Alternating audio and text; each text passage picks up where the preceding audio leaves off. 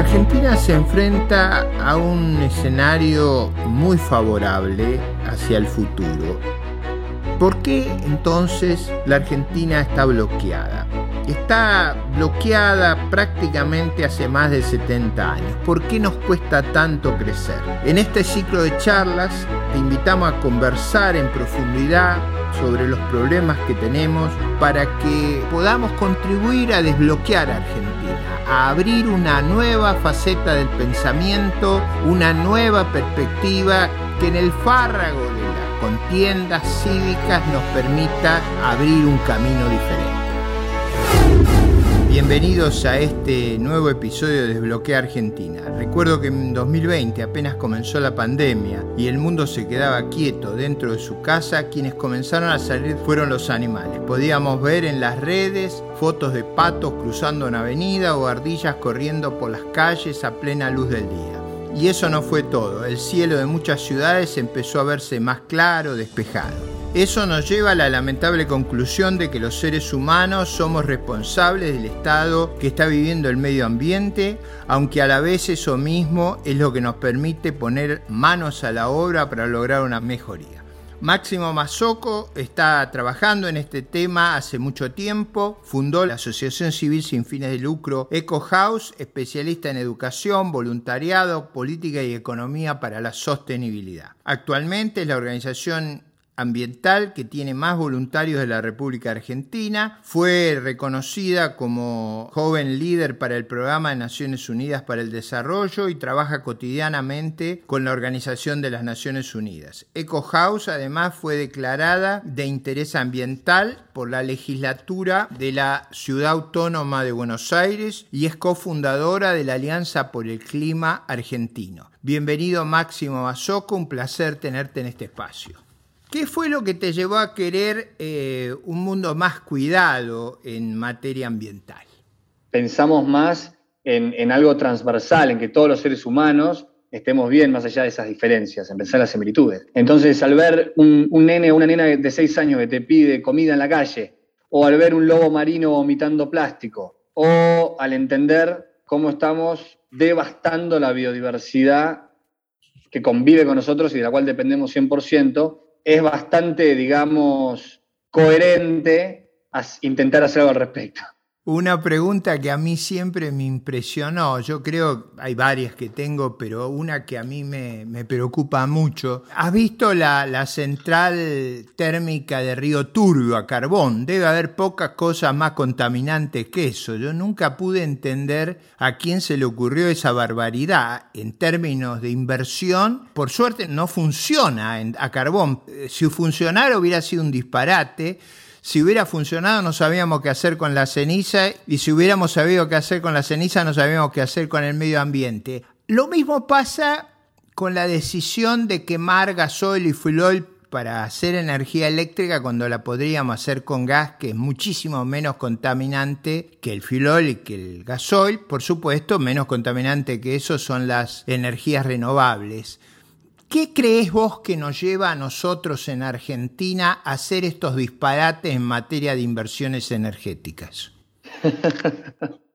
no solo es en Argentina, es en el mundo, sobre todo en el norte global, que bueno, ha utilizado históricamente al sur global como se le dio la gana y hoy estamos sufriendo las consecuencias que ya no son locales. En Argentina tenemos el problema de toda la vida, que nos domina la crisis de inteligencia emocional, nos domina la crisis ética y nos cuesta mucho, mucho entender que en realidad estamos pateando todo para el mismo lado, que tenemos el octavo país más grande del mundo en tamaño, lleno de recursos, lleno de oportunidades. Somos solo 45 millones de habitantes y no entendemos por qué el 50% es pobre. O sea, si esta lógica se la presentás a un equipo que trabaja de manera interdisciplinaria en pos de un objetivo en común tendiente a la sostenibilidad, léase, garantizar que podamos satisfacer nuestras necesidades hoy, pero al mismo tiempo asegurándonos que los que vienen, nuestros hijos, nuestros nietos, una generación adelante, siete adelante, puedan seguir haciéndolo, es claramente un disparate pensar que en este país tenemos 50% de pobreza y que es estructural eso, ¿no? Porque es un efecto dominó que nos perjudica permanentemente. El último informe que salió de 7 cada 10 chicos en el conurbano bonaerense, menores de 14 años, son pobres, esas cifras son de, Segunda Guerra Mundial. Mm. Si, uno, si uno no estuviera tan acostumbrado y la escucha así de lejos, son cifras avasallantes. Cuando se lanzó Río Turbio, la central energética, el mundo no era hace 50 años. Ya teníamos los acuerdos de París, ya sabíamos los efectos contaminantes. Cuando quemamos gasoil y fuel oil consumiendo cinco veces más dólares y además destruyendo el medio ambiente, también lo sabíamos, y yo diría aún más, subsidiando el consumo de energía, lo que estamos haciendo es, como ustedes han señalado varias veces, aumentando la intensidad de energía por unidad de PBI. Yo no veo una discusión de los subsidios a la energía desde esta perspectiva, desde la contaminación del planeta. En todo el mundo se graba la energía, acá se la subsidia y además se hace una bandera de subsidiar la energía. ¿Cómo lo comprendés desde la perspectiva ambiental? Bueno, justamente en estas últimas semanas estuvimos con uno de los más grandes debates de la historia del socioambientalismo, que es el de las plataformas petroleras y la exploración sísmica en el mar argentino. Tiene todo que ver, ¿no? Si uno, uno se mete en información satelital que está disponible en Google, es un campo minado, es un campo minado de petroleras, es un campo minado de pozos, de todo, ¿no? Y, la discusión pasa por uno nuevo o un par nuevo. Hace muchos años que conocemos las consecuencias de hacer las cosas mal, lo que denominamos mal desarrollo. Estamos acostumbrados a un crecimiento ilimitado dentro de un lugar de tamaño fijo que es el planeta Tierra. Eso es lo que llamamos hoy y lo que una de las grandes banderas que tiene la teoría del decrecimiento, que es justamente si uno no crece un año, no pasa nada, no te morís. Lo que pasa es que en el sistema económico actual, un año que no tenés más dólares que el anterior, listo, perdimos todos, ya está. Y es, es realmente una locura pensar que se puede crecer sostenidamente para siempre. Más en un país donde venimos de siete grandes crisis en los últimos cuantos, en las últimas décadas. O sea, ¿cuándo vamos a cortar ese ciclo de producción y consumo? Y además, esas tantas cosas no tienen una forma de gestionarse cuando se transforma en un residuo. No puedes reciclar todo para siempre. Menos la cantidad de lo disculpen que lo diga así, ¿no? La cantidad de cositas sin tanto valor efímeras que consumimos. Tú me hablas en parte de la demanda, pero yo te hablo de la oferta, es decir, nosotros subsidiamos la oferta contaminante. Nosotros estamos pagando, eh, sí, es, es una locura total. El tema está en comprender las consecuencias. Acá tenemos una dicotomía muy grande. Vivimos en un mundo donde necesitamos una gran cantidad de energía para sobrevivir. Eso está claro, ¿no? Nosotros estamos hablando en este momento, yo estoy hablando a partir de un celular, o sea, a través de un celular que necesita litio, metales pesados, una gran cantidad de energía para poder producirse y demás. Y por otro lado, si seguimos en esta economía basada en combustibles fósiles, estamos de alguna manera suicidándonos.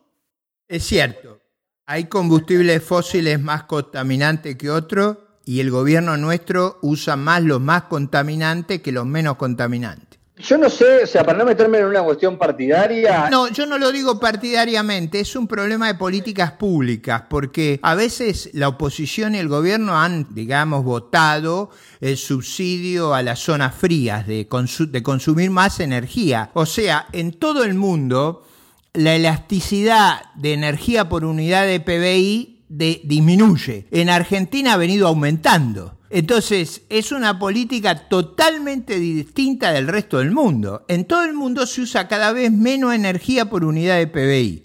En la Argentina se usa cada vez más energía por unidad de PBI porque subsidiamos el consumo. Pero además subsidiamos el consumo, hacemos centrales carboníferas. A mí me parece que lo que no hay es conciencia del problema ambiental, del debate ambiental. Es, esa es la clave de prácticamente todo lo que estamos conversando. O sea, la mayoría de las organizaciones de la sociedad civil hacemos educación socioambiental o para la sostenibilidad permanentemente justamente porque para que cambie la cosa, en este momento necesitamos una masa crítica suficiente que presione, que haga que se produzca un recambio, no solo intergeneracional en una cuestión de, edad, sino intercultural. O sea, tenemos que evolucionar hacia otro tipo de cultura. Debemos vivir en una sociedad bajo una premisa con un sentido común bastante simple, que es que las personas deberían vivir su vida de una manera simple para que los otros entendamos seres humanos y otros seres vivos puedan simplemente vivir y desarrollarse. Y eso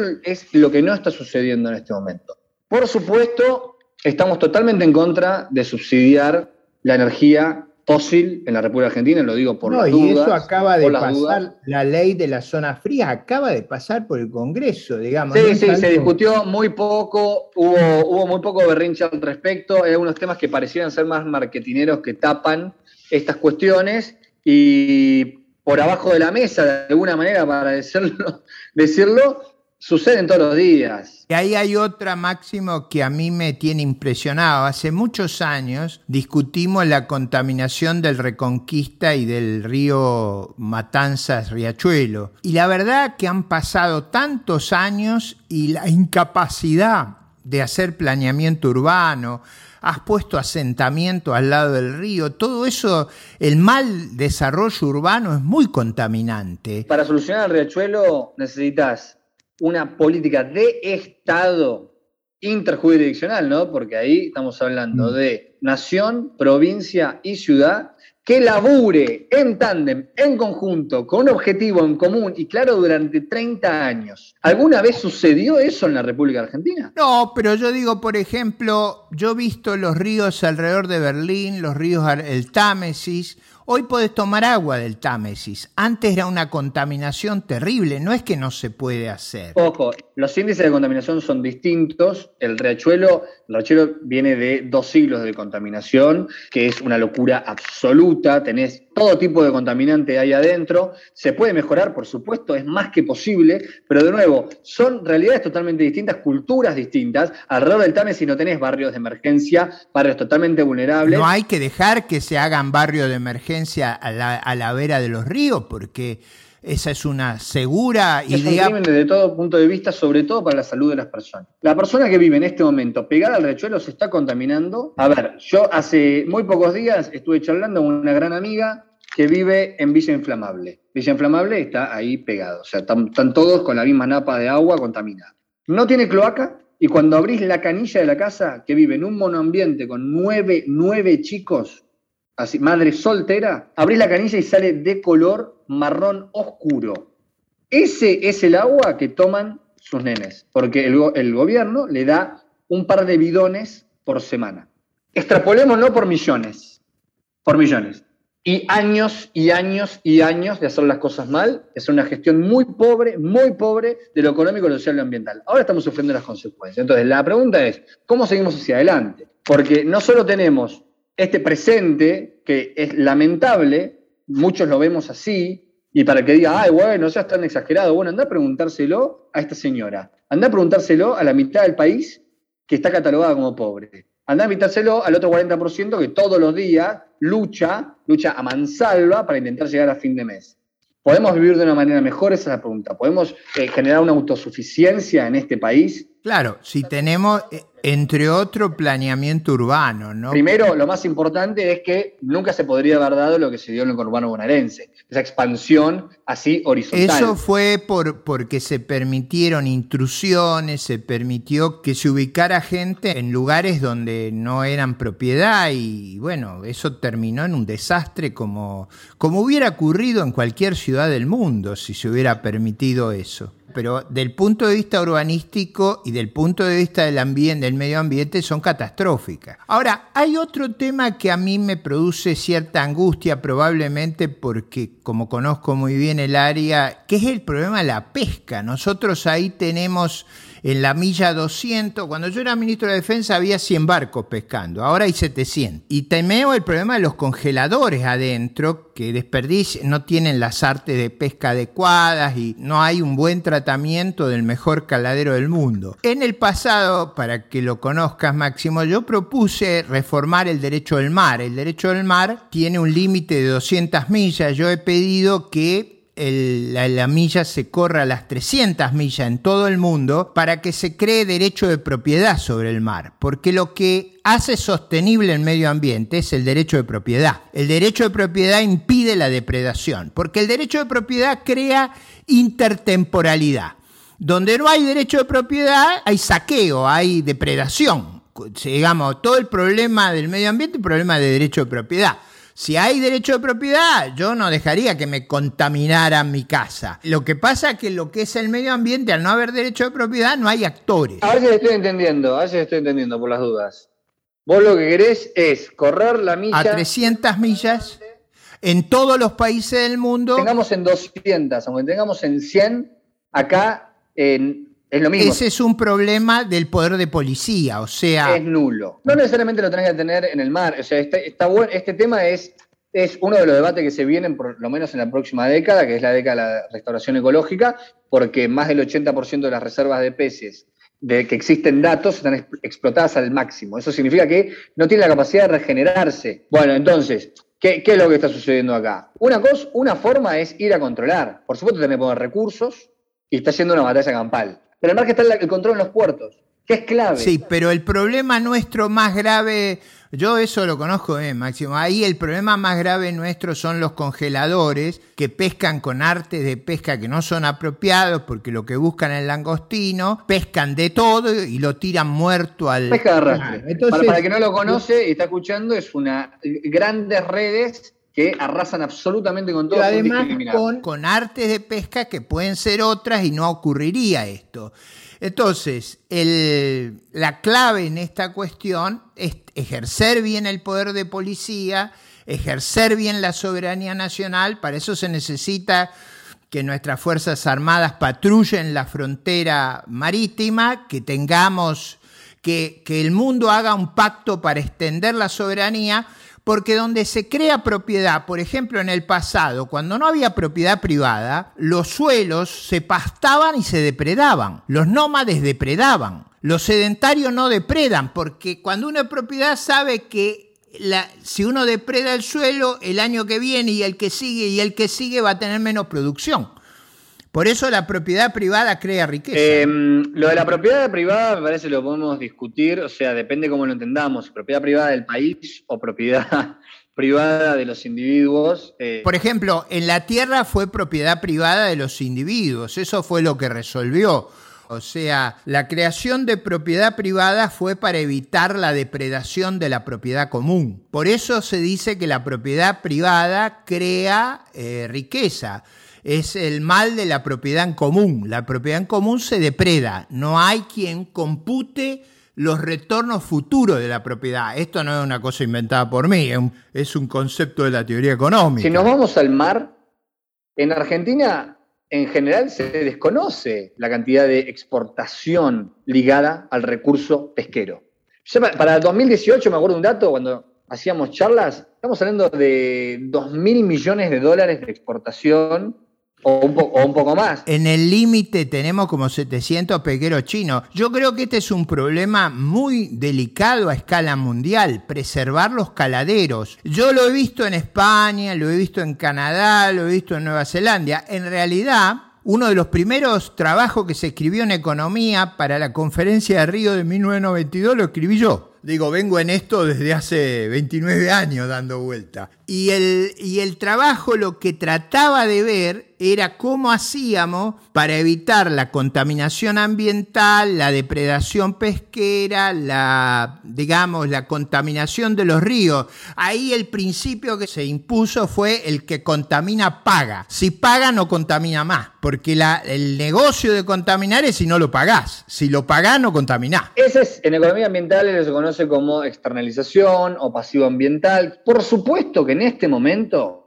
justamente como la masa crítica creció, como la juventud se embanderó de la cuestión ambiental que está estrictamente ligada a lo económico y lo social, hoy la, discusión madre pasa justamente por cómo hacemos para meter al ambiente en la economía. En realidad acá no se necesita tanto que sea liberal o no, sino que utilice los precios, los incentivos, que eso no necesita ser liberal. Digo, por ejemplo, una de las cosas que se descubrió en Alemania y en Polonia cuando se cayeron la cortina de, hierro y se derrumbó el comunismo, es lo, terriblemente contaminado que estaba porque la contaminación es también producto de los gobiernos tiránicos.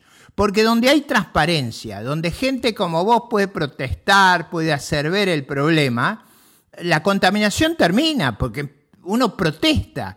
El problema es cuando hay gobiernos tiránicos, que no hay pluralismo, nadie puede protestar. Y eso fue lo que se descubrió cuando cayó el comunismo, la terrible contaminación que había en esos países. Eh, es, es importante hoy, a la hora de dar el debate ambiental, no solamente denigrar absolutamente al comunismo y dejar la contraposición que es el capitalismo como diciendo... En este caso, vos te podés quejar, podés hacer lío. Allá en la Alemania comunista... Eso está, seguro. Em, los seres humanos nacimos para ser libres siempre y cuando no le rompamos los quinotos al de al lado. Ahora, lo que acabas de decir, Máximo, es la expresión más liberal que yo he escuchado en mi vida.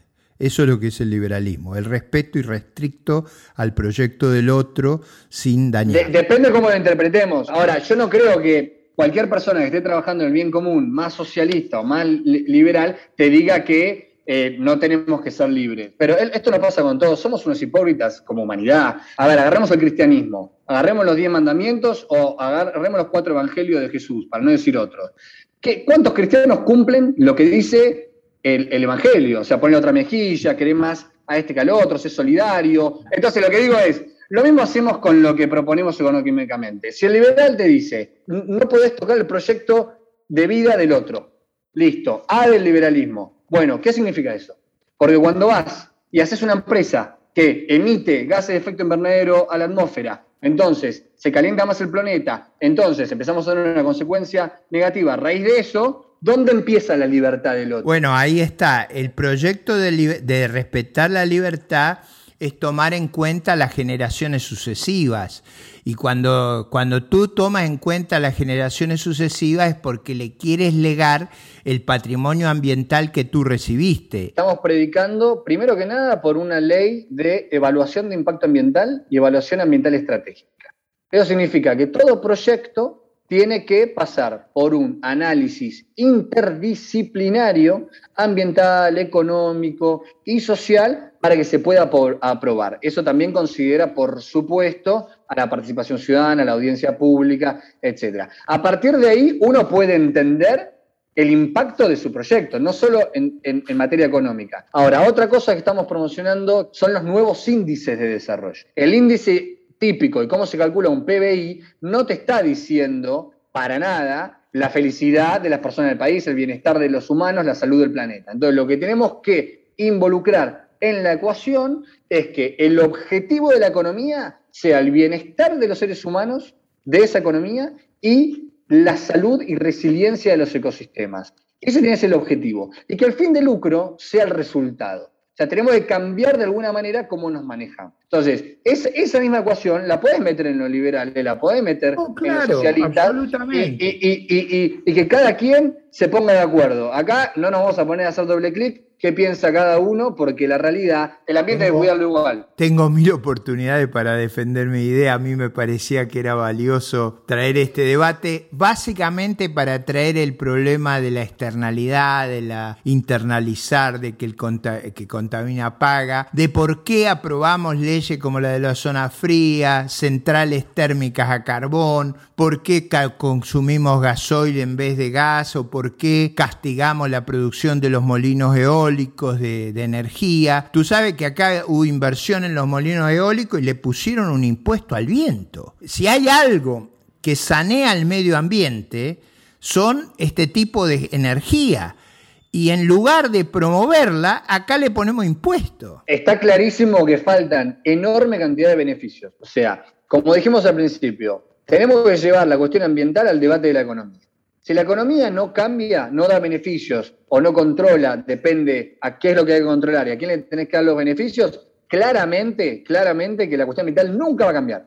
Así de simple.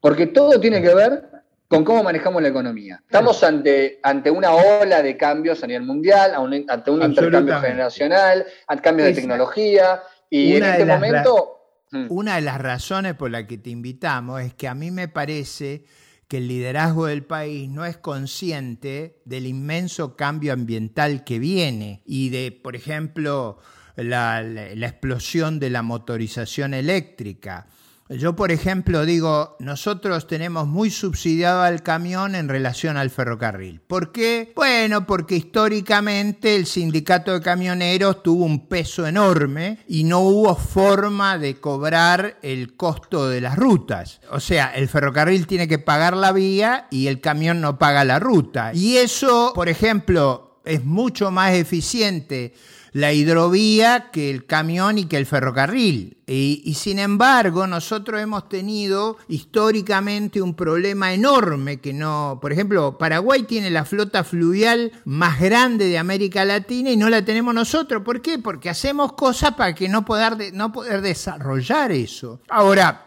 este debate es vital para nuestro futuro, porque nos guste o no nos guste, el riesgo, la huella de carbono va a estar en todo. Y si nosotros no prestamos atención a eso, nos vamos a quedar fuera del mundo. esa es mi preocupación. Sí, la gran, gran batalla que estamos comandando desde decenas de organizaciones lideradas por jóvenes socioambientales es la del plan de descarbonización de la economía y el plan de transición energética. Eso está comenzando muy, muy fuerte. Es la, digamos que puede ser la batalla número uno dentro de todo lo que estamos mencionando, o top 5 de todo lo que estamos mencionando, y ahí va a estar el kit de la cuestión. Es así.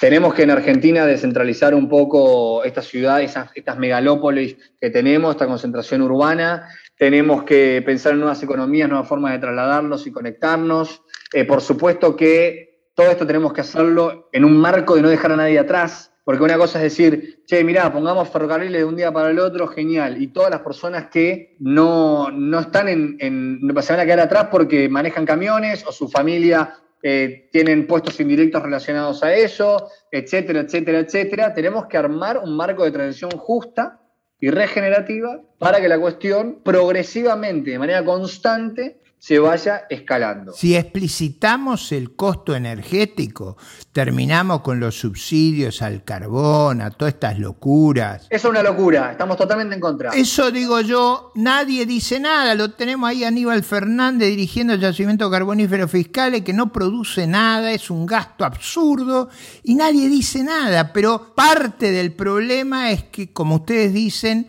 este debate sobre la energía no ha estado en la opinión pública. De todas maneras, Máximo, ha sido un enorme placer que me hayas dado esta oportunidad. En realidad, mi, mi gran preocupación es llamar la atención sobre este rasgo del futuro.